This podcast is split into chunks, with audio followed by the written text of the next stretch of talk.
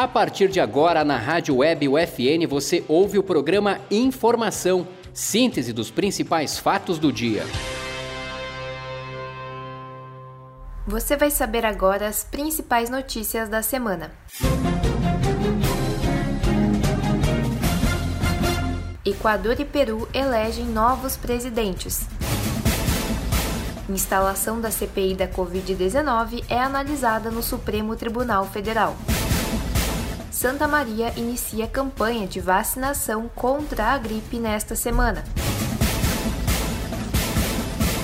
Cursos de especialização IAD da Universidade Franciscana estão com inscrições abertas. Boa noite! Você ouve agora o programa UFN Informação, com os principais destaques da semana. Produção e apresentação da acadêmica de jornalismo Laura Gomes. O Peru realizou o primeiro turno das eleições no domingo.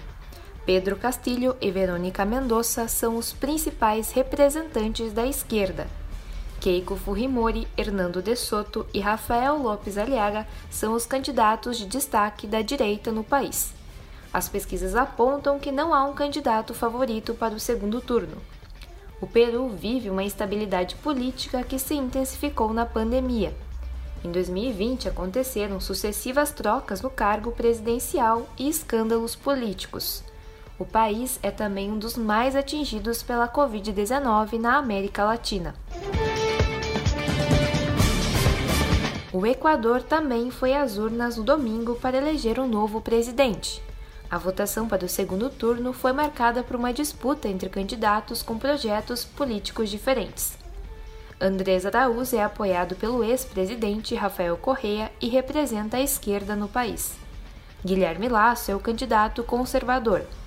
Jair Pérez é o representante indígena.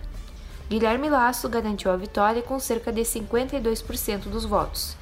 A situação política do país também se agravou com a Covid-19.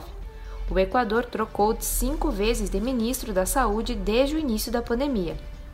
O novo presidente também terá que lidar com a queda de 7,5% na economia e com a pobreza que atinge 32% da população. Príncipe Philip, marido da rainha Elizabeth II, morreu aos 99 anos na sexta-feira, 9 de abril ele completaria 100 anos em julho. O príncipe era casado há 73 anos com Elizabeth. A rainha do Reino Unido descreveu o momento como um grande vazio na sua vida. O funeral acontece no próximo sábado e será restrito ao círculo familiar, com a rainha, os quatro filhos do casal e seus companheiros. Acompanhe no próximo bloco os destaques do Brasil e do Estado.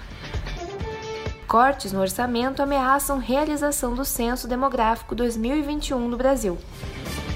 Rio Grande do Sul atinge marca de 2 milhões de pessoas vacinadas. Era uma vez uma latinha amassada. Veio um catador, recolheu e levou para a indústria da reciclagem. A lata se transformou em renda e trabalho digno para muita gente. Você tem um papel importante nessa história. Colocar os restos de alimentos e materiais orgânicos no lixo úmido, separados dos plásticos, metais e de todo lixo seco. Isso facilita a vida dos catadores, aumenta o material aproveitado e poupa recursos naturais. Mude de atitude, separe o lixo e acerte na lata. Governo Federal. O ministro do Supremo Tribunal Federal, Luiz Roberto Barroso, determinou que o Senado deve instalar uma comissão parlamentar de inquérito da Covid-19. A CPI tem como objetivo investigar a atuação do governo federal frente à pandemia. Desde março de 2021, o Brasil apresenta novos recordes de mortes pela Covid-19, hospitais com UTIs lotadas e falta de insumos, como oxigênio. O presidente do Senado, Rodrigo Pacheco, e o presidente da Câmara, Arthur Lira, são contra a instauração da CPI. O presidente Jair Bolsonaro criticou a decisão de Barroso e afirmou que a comissão deve investigar também a atuação de governadores e prefeitos. Os demais ministros do STF devem votar para confirmar ou não a decisão de Barroso na quinta-feira, dia 14. Cortes no orçamento ameaçam a realização do Censo Demográfico 2021. O valor inicial previsto para a pesquisa era de 2 bilhões de reais. Porém, em março, o Congresso confirmou a redução de 90% da verba para o censo. Na última semana, o Instituto suspendeu as provas do processo seletivo para recenseadores e agentes censitários. O IBGE espera que o Ministério da Economia ou a Comissão Parlamentar Mista de Orçamento possam reverter o corte de verbas. O Rio Grande do Sul tem 92,3% das UTIs ocupadas. A taxa é considerada estável, o balanço do governo estadual apresenta quatro regiões com taxas de ocupação acima da capacidade: Uruguaiana, Cachoeira do Sul, Palmeira das Missões e Santa Cruz do Sul.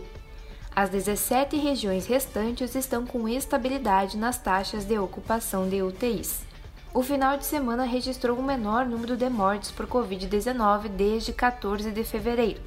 O estado ainda atingiu no sábado, dia 10, a marca de 2 milhões de pessoas vacinadas. O Rio Grande do Sul permanece na bandeira preta pela sétima semana consecutiva, apesar dos melhores nos indicadores da pandemia. No próximo bloco, as notícias de Santa Maria e da Universidade Franciscana. Administração o curso forma profissionais com capacidade empreendedora para um mundo que está em constante transformação.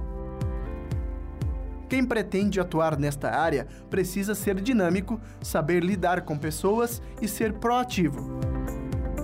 O profissional deve estar apto a identificar soluções criativas que apresentem flexibilidade e se adaptem às diferentes situações. Além disso, deve ter uma visão estratégica do lugar onde está inserido e também atuar em diferentes contextos socioculturais.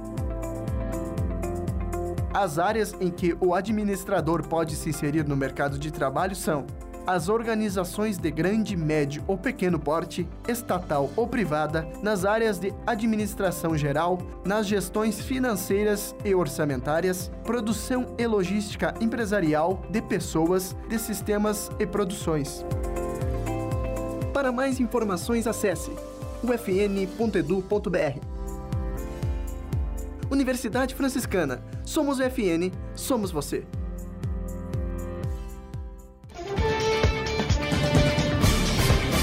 A semana permanece com temperaturas elevadas durante a tarde.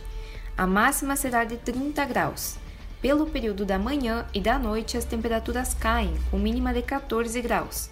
Há previsão de chuva para quinta e sexta-feira. A vacinação contra a gripe inicia nesta segunda-feira em Santa Maria. A campanha de imunização contra o vírus influenza ocorrerá em três etapas. A primeira é de 12 de abril a 10 de maio.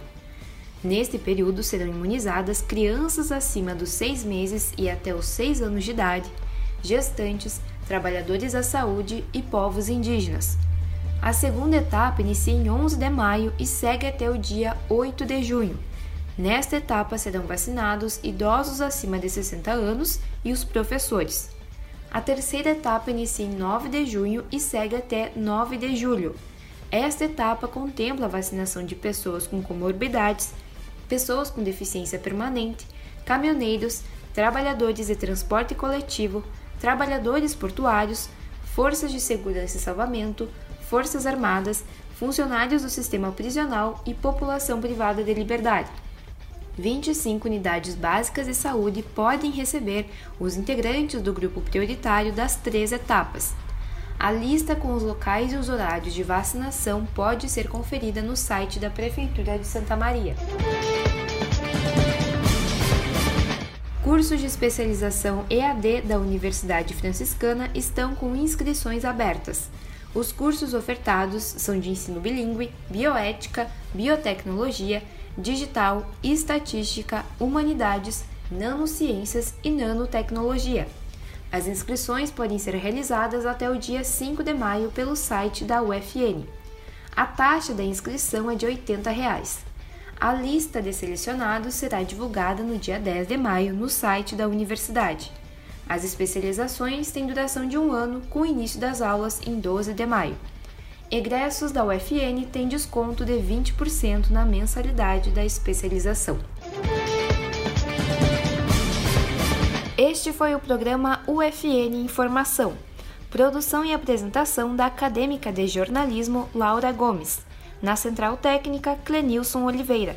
A supervisão é da professora e jornalista Carla Torres.